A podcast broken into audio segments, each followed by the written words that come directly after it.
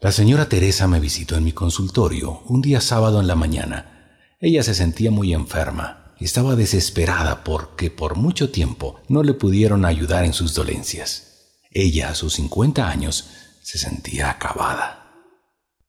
Señora Teresa, buenos días. Me alegra que haya venido. Su hermano me dijo que usted me iba a visitar. Hasta que me convenció de venir. Él es muy insistente. Eso es porque la quiere mucho. Bueno, eso sí, yo también lo quiero mucho. Él se preocupa por mí. Qué bueno que sea así. Cuénteme, ¿en qué le puedo ayudar? Primero, mm, quiero conversar algunos temas. ¿Qué le parece? Me parece bien, dígame. Quiero que me explique cómo funciona este tipo de terapias. Yo soy un poco incrédula, yo no creo mucho en esto. Por eso no quería venir. Yo sé que acá vino toda mi familia y se siente muy bien después de las terapias. Pero dígame en qué consiste. Yo soy incrédula, ver para creer. Yo soy como Santo Tomás. Me parece muy bien. Yo también era incrédulo. Respeto su forma de pensar. Para que me entienda mejor cómo funciona la terapia, le voy a explicar cómo funciona nuestro cuerpo energético.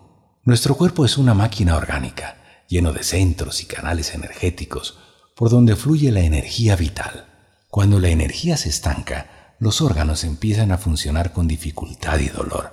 Para que el cuerpo se enferme, influye mucho los pensamientos negativos, las emociones, las creencias y la mala alimentación. Yo no sabía que nuestro cuerpo era como una máquina. Entonces vendríamos a ser como un robot. Claro que sí. Un robot con conciencia. Pensamos y sentimos. Con decir que el corazón funciona con un estallido energético. Las neuronas del cerebro son energéticas los órganos funcionan con energía. El médico cirujano vendría a ser el mecánico y yo vendría a ser el electricista del cuerpo humano. Interesante lo que usted me dice. ¿En qué consiste la sanación energética? La sanación es reconectar la energía del cuerpo. Para ello, utilizo una técnica que la desarrollé durante muchos años, que es la cirugía energética, que consiste en cortar en el lugar donde se está produciendo el bloqueo de energía la cirugía no se hace en el cuerpo físico, se hace es en el cuerpo energético interior. Por lo tanto, no existe dolor ni fluido de sangre como las cirugías tradicionales. Hay que sacar esa energía negativa que está enfermando el cuerpo físico. El único instrumento que utilizo para las cirugías son mis manos. Ya me empezó a dar miedo. Tranquila, no es como se imagina es mucho más fácil y sencillo. ¿Y dónde aprendió lo que usted hace? Yo nací con esa habilidad, pero me tocó prepararme muchos años para desarrollar lo que estaba en mi interior. Sí había escuchado que la gente nace con algunos dones, pero nunca me había topado con alguien así.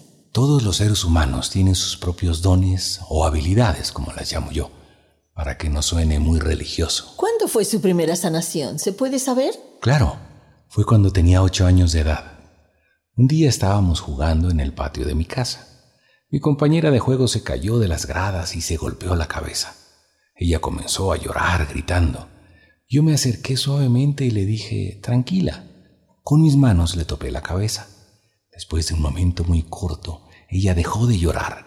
Se sintió muy bien y seguimos jugando, como que no pasó nada. Durante muchos años me preparé para entender lo que yo hacía. Empecé a sanar profesionalmente a los 33 años. Soy de la religión católica, por si acaso. Soy muy creyente en Dios. Qué bueno. Usted es sanador de nacimiento. Ya me siento más tranquila al saber que usted es católico. Yo pensé que usted pertenecía a alguna secta ocultista, media rara, que adoran a no sé qué. Yo respeto mucho al ser humano, a la secta y a la religión que pertenezcan. Yo no juzgo, porque sé cómo funciona la vida. Le explico mejor para que usted les entienda a las personas que están experimentando en otros lugares. Le doy un ejemplo. A mí no me gustaba jugar básquet en la escuela. Me fastidiaba cuando mis compañeros me invitaban a jugar. Buscaba muchos pretextos para no jugar. Inclusive hablaba mal del básquet. Decía que era un deporte ridículo, aburrido, sin sentido.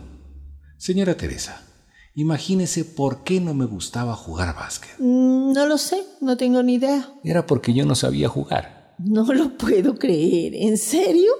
Sí, en serio. A mí me gustaba mucho el fútbol, era mi deporte favorito. En ese tiempo los niños y jóvenes jugaban los dos deportes. Prácticamente yo estaba quedando muy mal con mis amigos. Un día decidí aprender a jugar básquet. Pensé que no me gustaba ese deporte. Un amigo que jugaba muy bien me dijo que era cuestión de entender cómo funciona el juego.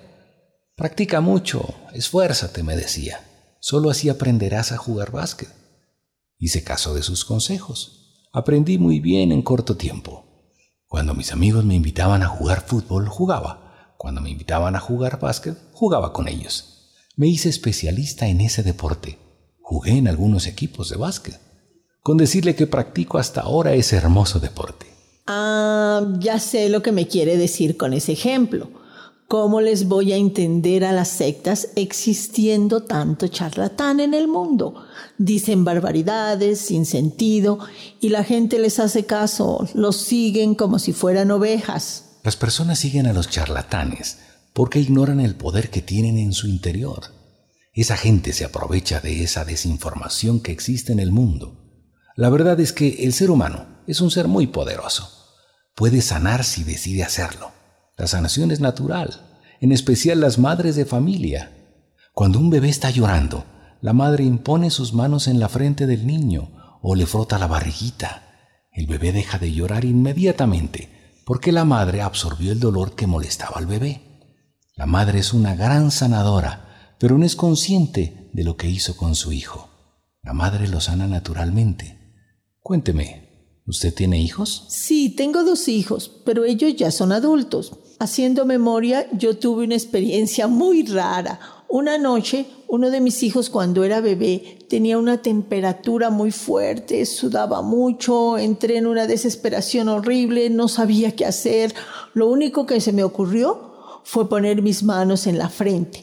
Le di un pequeño masaje en su cabecita y poco a poco, poco a poco la temperatura empezó a bajar. Me sorprendí mucho con lo que pasó. Con mi otro hijo también sucedió algo parecido. Bueno, eso fue hace más de 30 años. Lo había olvidado. Así funcionan las sanaciones. El amor es la energía sanadora. Usted en ese momento no fue consciente de lo que estaba sucediendo. Le comento, todos los seres humanos somos sanadores por naturaleza. En nosotros está esa energía sanadora.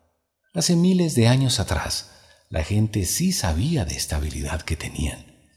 Por eso existía en ese tiempo miles de personas que ejercían esta profesión. Cada tribu tenía su curandero. Cada comunidad tenía su sanador. Cada civilización tenía sanadores místicos que estaban junto a reyes y emperadores. No lo digo yo, lo dice la historia. No existía la medicina ni la tecnología que existe hoy. Antes, la gente sabía que la sanación es natural, no era algo artificial. Le pregunto, ¿Usted pudo sanar a sus hijos cuando eran niños? Mm, poniéndome a analizar, estoy segura que sí lo hice. No sé si lo puedo hacer en la actualidad. Ha pasado mucho tiempo y también me da miedo a lo desconocido. A lo desconocido hay que conocerlo. Hay que entender a las personas que están en diferentes religiones y sectas. Si usted hubiese nacido en un país árabe, ¿de qué religión sería hoy? ¿Sería musulmana? ¿Y si hubiera nacido en un país asiático? ¿Sería budista o taoísta? ¿Y si hubiese nacido en Israel? Sería judía. Como usted nació en un país católico, es católica, ¿verdad? Claro que sí, eso es lógico. Ya le entendí lo que me quiere decir. Vivimos en un mundo totalmente diverso. Y eso es lo que le hace atractivo a este mundo. Diferentes culturas, diferentes creencias, diferentes modos de pensar. No lo había visto al mundo de esa manera. Mm, he estado equivocada. Lo siento. Tranquila, no es su culpa. Es parte del aprendizaje. Todos los días aprendemos en circunstancias diferentes. Lo interesante es darse cuenta y rectificar a tiempo nuestras creencias. Ya tengo claro que somos diferentes y que hay que respetar esas diferencias. Me alegro mucho que lo haya entendido. Es para que usted pueda amar al prójimo tal como es, sin condiciones, sin exigencias ni racismos. Yo no sé qué me va a costar, mm, pero lo voy a intentar. No lo intente, hágalo. Que no queden palabras. Ame todo lo que existe. Ok, lo voy a hacer, se lo prometo. Sí le creo. Hágalo por usted, no por mí. Mm, ¿Puede ver qué habilidad tengo yo? Usted tiene algunas habilidades que no las ha puesto en práctica porque su mente es muy analítica, muy racional. Eso es verdad. A veces me encierro en un problema hasta solucionarlo. Eso no es bueno al rato de analizar un problema emocional. ¿Por qué? Porque las emociones son incomprensibles en el rato de la alegría y en el rato de la ira. Eso es verdad. Cuando tengo iras, me sale el animal que tengo por dentro. No lo puedo controlar. No sería el animal que tengo dentro, sino el mal que tengo adentro. Está bien, el mal que está en mí. Eso es correcto. No hay que engañarse pensando que somos mitad humano y mitad animal. El que dice eso es porque piensa que el mal está fuera del ser humano. Mucha gente piensa de esa manera. Están equivocados. El mal está en todos los seres vivos. Volviendo a las habilidades, ¿cómo saberlo? La habilidad es el gusto para hacer algo específico. La vocación está en nosotros. Unos nacen para abogados, médicos, contadores, deportistas, políticos, arquitectos, economistas, etc. Su vocación puede ser los números o el diseño. Yo estudié economía porque me fascinaban los números. Es como una terapia para mí los números, pero cuando trabajo demasiado me duele la cabeza, el cuello. Una pregunta, ¿cómo puedo aprender lo que no sé de la vida? ¿En dónde puedo buscar esa información? Simplemente no crea lo que le diga otra persona, ni crea lo que le dice un libro. Investigue, esa es su responsabilidad. La mentira y la verdad están en el mundo. El camino es encontrar esa verdad que está escondida. ¿Cómo ir encontrando esa verdad? Mire, si varias personas desconocidas dicen lo mismo, algo de verdad están diciendo. Si varios libros dicen conceptos similares, algo de verdad están diciendo. Hay que abrir la mente al conocimiento. Entre más investigue, más sabiduría tendrá. La verdad es que nunca investigué nada. Cuando era joven estuve en algunos grupos religiosos y salí más confundida que nunca. Solo me dejé llevar por lo que ellos decían y de lo que ellos hacían y estuve algunos años buscando la verdad y no la encontré. La verdad está escondida en diferentes sitios. Tiene que seguir buscando. ¿Por dónde comienzo? Comience conociéndose a sí misma. ¿Quién es usted en verdad? Después conversamos de eso. ¿Alguna pregunta que le inquiete? Usted que está en esto de la energía y de las sanaciones, me imagino que usted tiene desarrollado algunas habilidades. ¿Cómo me ve a mí? ¿De qué padezco? ¿De qué estoy enferma? A ver, adivíneme, ahí le creo. ¿Me está probando? Exactamente. Quiero el diagnóstico de lo que me está pasando. ¿O no puedo? Claro que puedo. Entonces dígame. Pero no se asustará. Verá, le anticipo, no saldrá corriendo. ¿Me salió chistoso? Le prometo que no voy a salir corriendo. Hay algunas cosas negativas en usted, pero lo más perjudicial es el odio que siente contra su exmarido. Ese sentimiento negativo le está enfermando poco a poco. Tiene que perdonar a su ex. ¿Cómo? ¿Qué dijo? No le entiendo. ¿Qué tiene que ver mi ex con mis enfermedades? Tiene mucho que ver.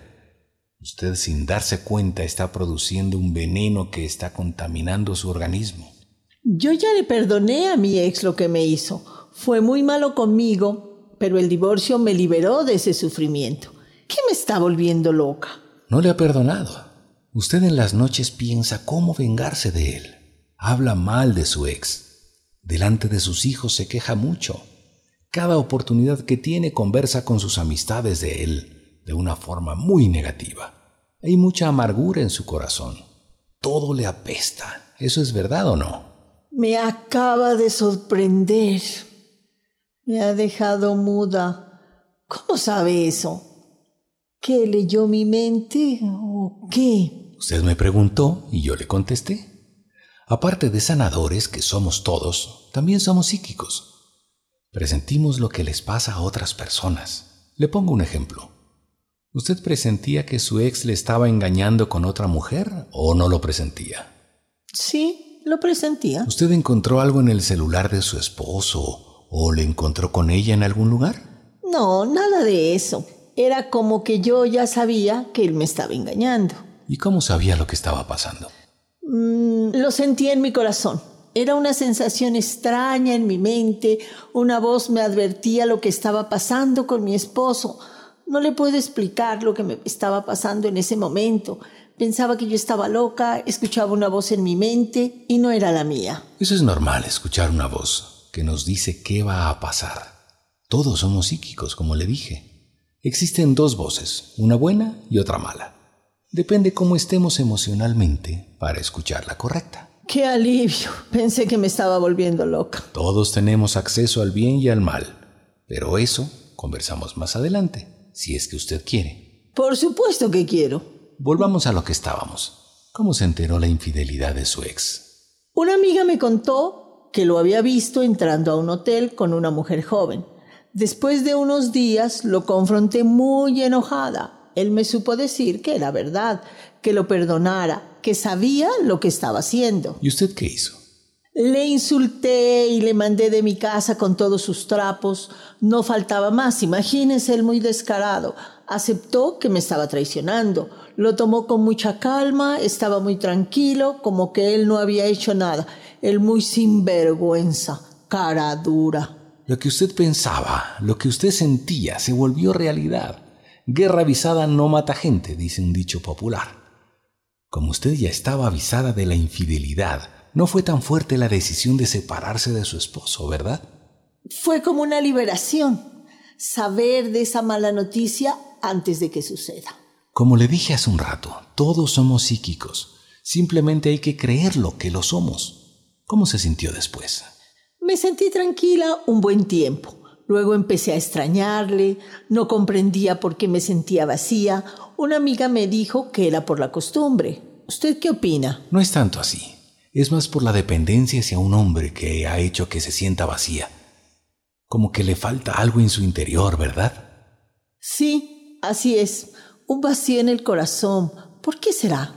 Es porque las mujeres son dependientes, no pueden estar solas. Necesitan esa droga que se llama hombre para ser felices. Lamentablemente es así. Es muy fuerte lo que usted dice. ¿Que somos adictas a los hombres? Dependientes, le dije al comienzo. Es bueno entender lo que le estoy diciendo para solucionar el problema de la adicción. El consuelo es que los hombres también son adictos a las mujeres, inclusive mucho más. Eso es un alivio para mí. Pensé que nosotras éramos las del problema. Las mujeres han hecho que los hombres hagan lo que les dé la gana para mantener una relación sentimental. ¿Qué le decía a su mamá cuando usted era una niña con respecto a los hombres? ¿Sí se acuerda? Que tengo que ser servicial, muy comprensiva, muy mujercita cuando me case algún día. Algo más le decía. Todas las mamás suelen decir a sus pequeñas hijas una palabra muy repetitiva. Acuérdese. ¿Que dependa de mi marido? ¿Puede ser eso? Exactamente. Le dijo que dependa de su marido. Más claro, dijo que dependiera de un hombre. Y no es culpa de su madre por decir eso. Lo que pasa es que a ella también le dijo lo mismo su madre. Esto es una cadena, es una herencia familiar de madres a hijas. Inconscientemente, usted está convencida de lo que su madre le dijo. Eso está grabado en su mente desde muy pequeña. ¿Cómo era su relación con su ex al comienzo de su matrimonio? Era una maravilla mi relación con él. Era como un cuento de hadas. Mi esposo se portaba muy bien conmigo. No me puedo quejar. ¿Él le ayudaba con los quehaceres de la casa? ¿Por lo menos tendía la cama? No, yo hacía todo en la casa. Entonces usted hizo muy bien su trabajo, ser la empleada de la casa. Para eso fue programada desde pequeña. Mi esposo quería ayudarme, pero yo no quería que él me ayude. Usted malacostumbró a su esposo. El matrimonio es de dos, por lo tanto los dos tienen que ayudar en la casa. Como él trabajaba mucho, una carga más me daba pena, pobrecito. ¿Y cómo estaba su libertad en su matrimonio? Yo hacía lo que yo quería. ¿Dentro o fuera de la casa? Dentro y fuera de mi casa. Era una mujer libre. Su esposo le llevaba a los lugares que usted quería ir. Juntarse de vez en cuando con sus amigas, visitar a sus padres sola. ¿Tenía voz y voto en su relación? Bueno, todo lo tenía que hacer con él. Sola no lo podía hacer, porque él no la dejaba. Entonces no era libre, como usted me dice. Era un poquito celoso. ¿Cuál era la justificación para no dejarla salir sola? ¿Se puede saber? Sí, él me decía que es un peligro andar solo por ahí. Bueno, yo le creí. ¿Después de qué tiempo empezó a trabajar en su profesión? ¿Se puede saber? Claro, no trabajaba. Estaba solo en la casa, mi marido me mantenía, no necesitaba trabajar. Entonces, ¿para qué se graduó de economista? Si no le iba a ejercer esa profesión. ¿Quién decidió que usted se quede en casa? Fue mi esposo. Él me dijo que no era necesario que yo trabaje. De igual manera que a las mujeres, los niños fueron programados negativamente, pero de diferente manera. Los padres les decían a sus hijos, tienes que ser fuerte, los hombres nunca lloran, tienes que ser valiente, tienes que ganar mucho dinero para mantener a las mujeres. Tienes que ser como yo, orgulloso de ser hombre, tienes que ser machote. Eso es verdad. A mí me cuidaban como que fuera de cristal, mientras que a mis hermanos no. Se caían al suelo, mis padres no les levantaban, ellos tenían mucha libertad. Salían a la calle para jugar con sus amigos, no se preocupaban mucho por mis hermanos varones. Los niños crecen transformados en seres fuertes, toscos, indolentes, no muy sentimentales. Como sus antepasados, los niños también reciben la herencia familiar por eso el comportamiento de los hombres es muy distinto al comportamiento de las mujeres. El hombre como la mujer son personas totalmente diferentes, no son iguales, ni siquiera parecidos. ¿Cómo se portaba realmente su ex con usted? Me dejó helada con esa explicación. No había notado la diferencia entre hombre y mujer. Mi ex mmm, cambió drásticamente después de un año. Cuando empecé a trabajar, se volvió celoso, prepotente, su carácter se dañó. Teníamos muchas peleas en la casa. Su ex no se volvió así. Él era así. Él sacó su verdadero carácter. No le puedo creer. ¿Él era así de bruto? ¿Qué hizo para resolver los conflictos con su esposo? Yo creo que usted ya sabe lo que le voy a decir. Dígalo nomás. No soy adivino. Renuncié al trabajo para que las aguas se calmen. ¿Y se calmaron o no? Sí, sí se calmaron, pero ya no fui la misma con él.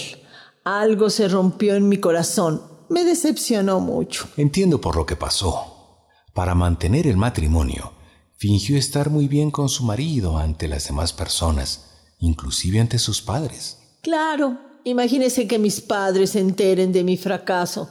¿Con qué cara les iba a visitar nuevamente? Era que se divorcie y terminara con ese martirio. Nunca iba a hacer eso, que la gente diga que fracasé, que me fue mal, que duré casada solo un año, me hubieran culpado a mí de ese fracaso. Eso no lo iba a permitir. Conociendo a mis amigas, ni loca me divorciaba. Lo que le pasó influyó mucho para que usted se vaya desgastando mental y emocionalmente. ¿Usted cree que eso me afectó mi salud? Claro que sí.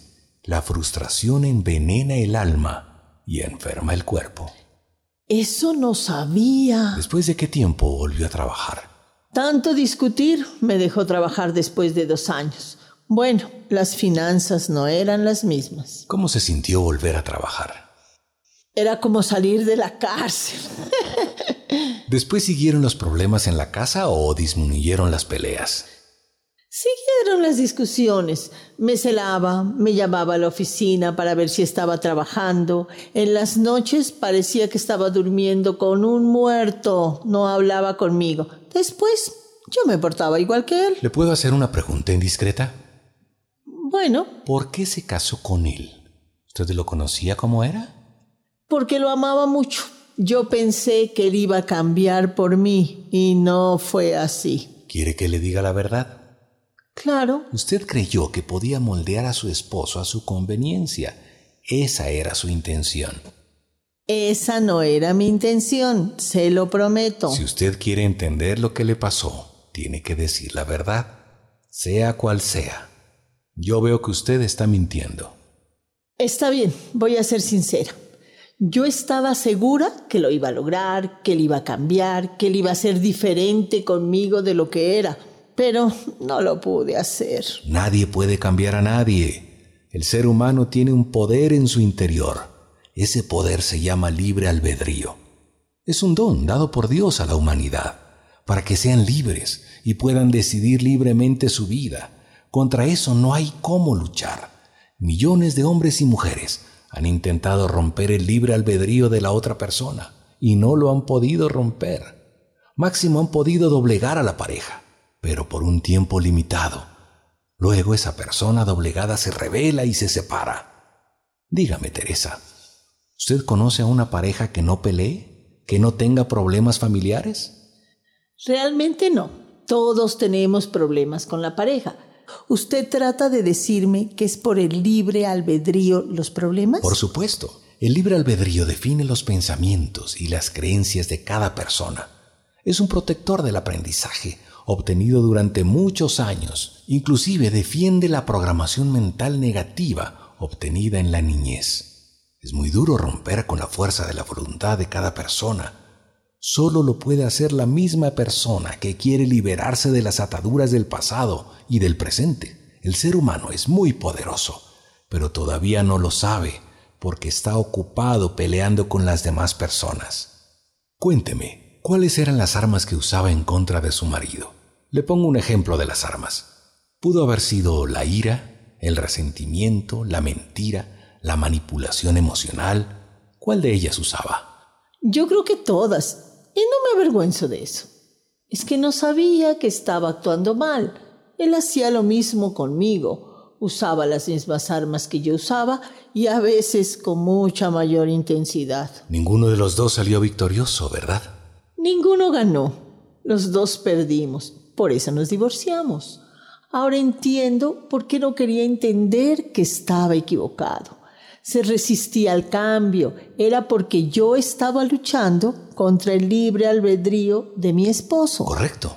Y su esposo estaba luchando contra el libre albedrío de usted. ¿Qué le parece? Me parece una locura. Cada ser humano tiene su propia armadura. Esa armadura se llama libre albedrío. El hombre como la mujer se portan como guerreros al rato de defender sus propias creencias humanas. Eso sí es verdad. Parecíamos dos tigres peleando. Eso fue un año antes de separarnos. Los dos defendíamos nuestro punto de vista, y hoy me doy cuenta que los dos estábamos equivocados. En resumen, el ser humano elige lo que él quiere, porque es su voluntad, pero tiene que asumir las consecuencias de sus acciones. El secreto es pensar primero en las consecuencias de las acciones que van a realizar. Lo normal es realizar la acción y luego quejarse de la consecuencia, culpando a otra persona por lo sucedido. El libre albedrío es la fuerza de la voluntad que tiene cada ser humano. Usted puede decidir en este momento perdonarse a sí misma y después perdonar a su ex. Ese es el orden que hay que seguir. Analizando profundamente la conversación con usted, me siento culpable de lo que le hice a mi esposo. ¿Y de lo que usted se hizo? ¿No se siente culpable? Yo no me hice nada malo. ¿Cómo me voy a perdonar? Fui víctima de las consecuencias. Usted es victimaria de usted misma. ¿Yo misma me agredí? ¿Eso me está diciendo? Sí, no fue honesta con usted. Se autoengañó, mintió para manipular, fue egoísta en su relación. Me hace sentir como que fuera lo peor de este mundo. La verdad duele. Aceptar nuestros errores ayuda a liberarse. Ok, fui muy mala, egoísta y deshonesta conmigo misma y con mi ex. Ahora soy consciente de muchas cosas que no pude hacer. Me siento frustrada. Me dan ganas de llorar. Hágalo. Desahógese. Vuelva a ser usted misma. Gracias por ayudarme a aceptar mis propios errores. Está bien. Tranquila. Todo va a mejorar en su vida. Gracias nuevamente. ¿Qué debo hacer? para estar más tranquila conmigo misma. El primer paso es aceptar que se equivocó. Segundo, es arrepentirse por las acciones cometidas. Y tercero, es no volver a cometer lo mismo. Es dar un giro en las acciones diarias. ¿Cómo encontrar a la pareja ideal? Es muy simple. Tenemos que encontrar una persona parecida a uno mismo, no diferente como dice el dicho, que los polos opuestos se atraen. Claro que se atraen, pero para despedazarse ese no es el camino a seguir. Pero, ¿cómo parecido a uno mismo? En los gustos. Por ejemplo, si una pareja se va al cine y tiene los mismos gustos, máximo discutirán qué película ver. Pero hay que entender que los dos están en el cine. Pero si son diferentes, el uno querrá ir al cine y el otro querrá ir a un bar. El ganador será el que más bravo se ponga. ¿Es así o no? Así es. Con mi ex no éramos compatibles. Él quería una cosa, yo quería otra cosa, terminábamos discutiendo y no íbamos a ningún lado. Eso me pasó muchas veces y con la comida era igual. Él quería carne, yo quería pollo. Usted puede conocer a otro hombre. ¿Ha pensado en eso? Claro que he pensado en una nueva relación. ¿Qué le impide estar con otro hombre? Me da miedo. ¿Por qué le da miedo? ¿Se puede saber? Que sea igual que mi ex. Eso me da mucho miedo. Nunca va a encontrar a alguien igual a su ex. Puede ser peor que su ex o mejor que su ex. Le repito, no igual a su ex. Usted elige. ¿Cómo puedo elegir a alguien? Saliendo con un posible candidato, compartiendo con él en diferentes actividades sociales, en definitiva, lo tiene que conocer, cómo piensa y cómo actúa. Me da miedo que no le guste a esa persona. Mire, el miedo no existe realmente. Nosotros lo fabricamos en nuestra mente. Nos adelantamos a los acontecimientos antes que ocurren. Vuela nuestra imaginación al futuro. Pero la realidad es que no está ocurriendo en el presente. ¿Cómo puede usted afirmar que no le va a gustar a un hombre si todavía no lo conoce? Solo fluye en el presente, no se adelante. ¿Por qué va a sufrir de gana? Es que las mujeres somos así, muy imaginativas. Yo diría que son muy desconcentradas. No se fijan en un solo objetivo. Deambulan con su mente, porque no les gusta su realidad. Quisieran encontrar a su príncipe azul, como en los cuentos infantiles. Pero eso es una fantasía. No existe el hombre perfecto, ni tampoco la mujer perfecta. Usted me acaba de desanimar con lo que me dice. ¿Con quién me quedo entonces? Encuentra a su alma gemela para que compartan lo mismo. ¿En dónde la encuentro? Ese es el trabajo que usted debe hacer. Puede que esté muy cerca de usted, como puede estar muy lejos de usted. Tiene que buscar en diferentes partes. Tárdese el tiempo que sea necesario. Esfuércese. No tenga una relación con el primero que conoce, ni con el segundo, ni con el tercero tiene que encontrar a un hombre bueno que la respete y la valore como una reina. Eso de reina me gustó. es que es una reina, porque reina su propia vida.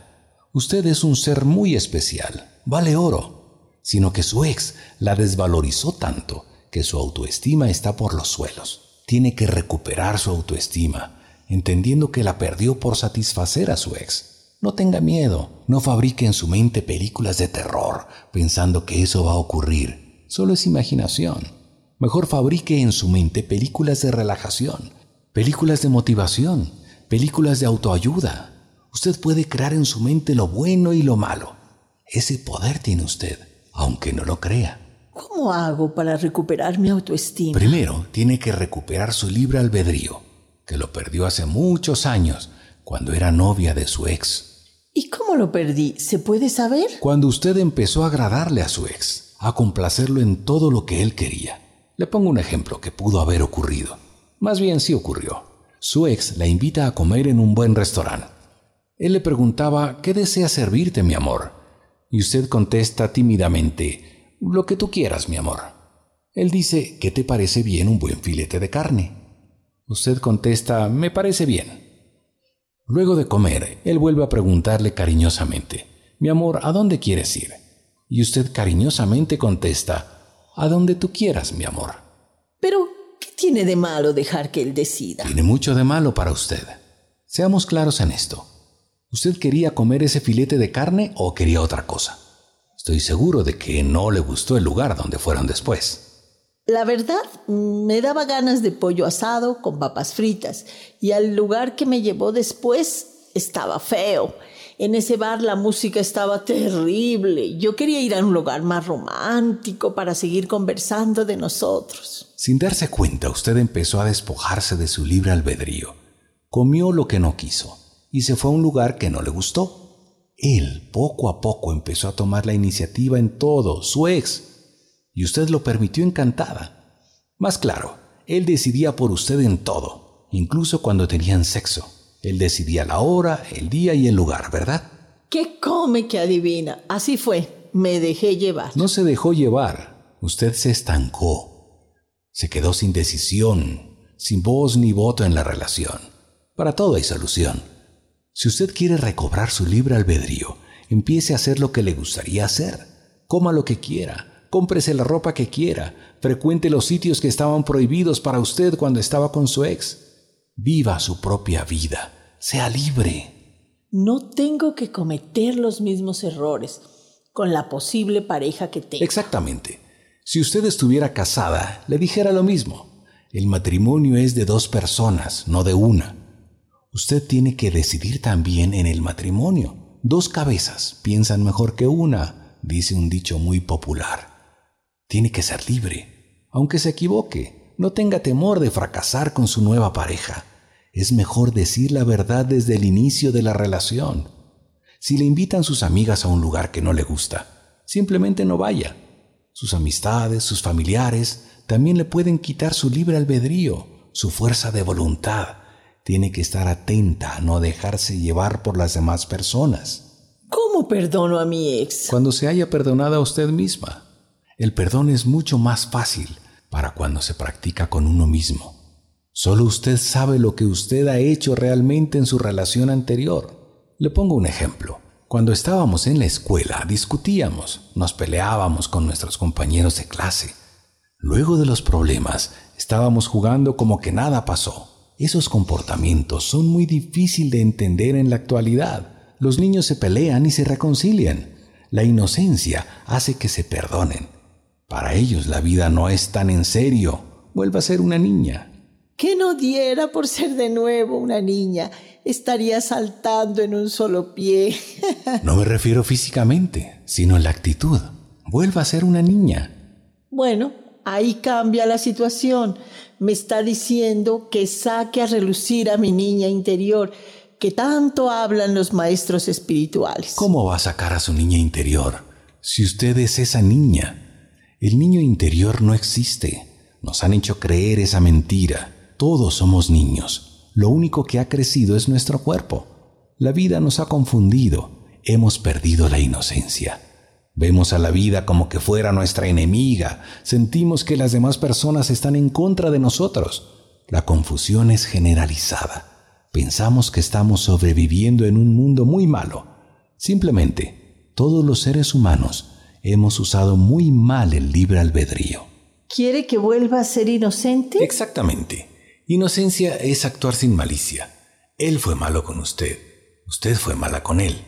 Están empates. Nadie ganó. Los dos perdieron. Comience de cero para arreglar sus sentimientos. Tienes razón. Nos portamos muy mal. Entonces hay que voltear la página. Y escribir una buena historia. Para que usted pueda perdonar a su ex, le voy a dar un ejercicio para que practique en las noches antes de dormir. ¿De qué se trata? Es una visualización que usted misma lo puede hacer. Espero que no sea muy difícil. Tranquila, es muy fácil. ¿Quiere perdonar a su ex o no lo quiere perdonar? Por supuesto que quiero perdonar. Tiene que usar su mente en lo que le voy a decir. Ok, ¿qué tengo que hacer? Siéntese cómodamente en el sillón. Cierre los ojos y visualice a su ex esposo frente a usted. ¿Lo visualizo con ropa o sin ropa? Con ropa, si no le va a dar ganas. ok, ok, me voy a concentrar. Mire bien a su esposo. Acérquese. Colóquese frente a frente y dígale viéndole a los ojos, te perdono todo el daño que me hiciste. Dígalo despacio, tres veces. Luego acérquese y abrácele suavemente. Hágalo en este momento. Tengo una sensación extraña en mi corazón. Continúe, no para el ejercicio. Ok, voy a continuar. ¿Qué le pareció el ejercicio? Excelente. En verdad le vi a mi ex al frente mío. ¿Qué aspecto tenía su ex? Estaba con una cara de enojado. Practique este ejercicio de visualización todas las noches y usted va a ver el cambio positivo del rostro de su ex. ¿Con eso basta para perdonarle? Sí, porque él en verdad, su ex, está ahí con usted en el ejercicio, de acuerdo cómo practique. Usted va a perder su miedo a su ex. ¿Y después qué hago? Le ha de dar ganas de querer conversar con él, por teléfono o personalmente. La verdad sí me da miedo que tome a mal que yo le perdone. No va a pasar eso. Él también va a sentir armonía en el ejercicio cuando esté frente a frente con usted. ¿Hasta cuándo hago el ejercicio? Hasta que sienta una paz interior cuando abrace a su ex. Puede ser después de tres a cuatro días.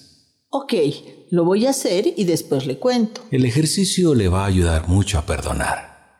Gracias. ¿A qué se refiere hace un momento cuando dijo que hemos usado muy mal el libre albedrío? Porque el ser humano ha hecho más caso a la energía del mal que a la energía del bien. ¿A la energía del mal? ¿No será el mal como un ser diabólico? ¿Usted se refiere como una persona con cuerpo humano? Mm, sí, algo parecido. Por su descripción, ¿el demonio sería el ser humano? Bueno, no es para tanto. No estoy diciendo eso. ¿Usted se ha visto en el espejo cuando ha tenido ira? Bueno, yo no me he visto, pero sí le vi a mi ex en el espejo y casi me da un infarto del susto. ¿Antes o después de una discusión? Fue después. ¿Qué sensación tuvo en ese momento? Fue como estar un momento en el infierno. Me asusté mucho con decirle que me fui a dormir en la otra habitación. ¿Cómo le vio a su ex? Su cara estaba deformada, con los ojos salidos, parecía un demonio, hasta cambió de color. ¡Qué susto que me dio! Usted ha de haber estado muy parecida a él en ese momento. Capaz estaba muy encolerizada. Lo bueno que a mí la ira me pasa rápido. ¿Y a su ex? Por lo menos dos o tres días. Después le pasa. Si nos ponemos a analizar profundamente el comportamiento humano, sí nos asustaríamos un poco. ¿A qué se refiere? El hombre mata, el hombre destruye, el hombre roba, el hombre viola, el hombre está destruyendo el planeta. El hombre hace todo lo negativo. El hombre se cree Dios. ¿En dónde está el demonio que no lo veo? ¿Usted ha visto al diablo en persona? Dígame, ¿cómo es? Porque yo no lo he visto. Ahí sí me la puso difícil. Yo tampoco lo he visto físicamente, y eso que he estado en lugares muy feos. El mal es una energía oscura que consume a los seres humanos cuando están llenos de egoísmo, rebeldía y amargura. El mal sobrevive en esos sentimientos negativos. La forma de contrarrestar el mal es sintiendo la energía del bien, que es el amor, la bondad, la misericordia. Esos sentimientos nos fortalecen. El mal y el bien están en nosotros. Ahora sí me quedé helada.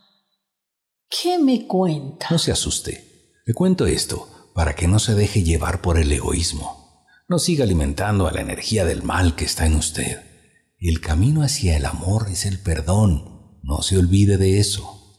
Yo estaba convencida que el mal estaba fuera de nosotros, haciendo de las suyas, destruyendo todo lo que le venga en gana. Si fuera de esa manera, el mundo ya no existiría. El mal destruiría todo, incluido las iglesias del mundo. Bueno, es porque existe el bien en el mundo. Exactamente. Ha dicho lo correcto. Es gracias al bien que el ser humano no ha destrozado totalmente este planeta. Bueno, tiene razón. El hombre es un destructor. ¿Y cómo cree que el ser humano se siente actuando de esa manera? Yo creo que se siente muy mal. ¿Pero por qué cree que el ser humano está así? ¿Por el bien o por el mal? Por el mal, por supuesto. Los poderosos nos han hecho creer que el ser humano es víctima del bien y también víctima del mal. ¿Alguna pregunta más o comenzamos con la terapia? En la próxima sesión le pregunto algunas cosas que me están dando vueltas por la cabeza. Está bien. Comencemos con la terapia. Sí, comencemos.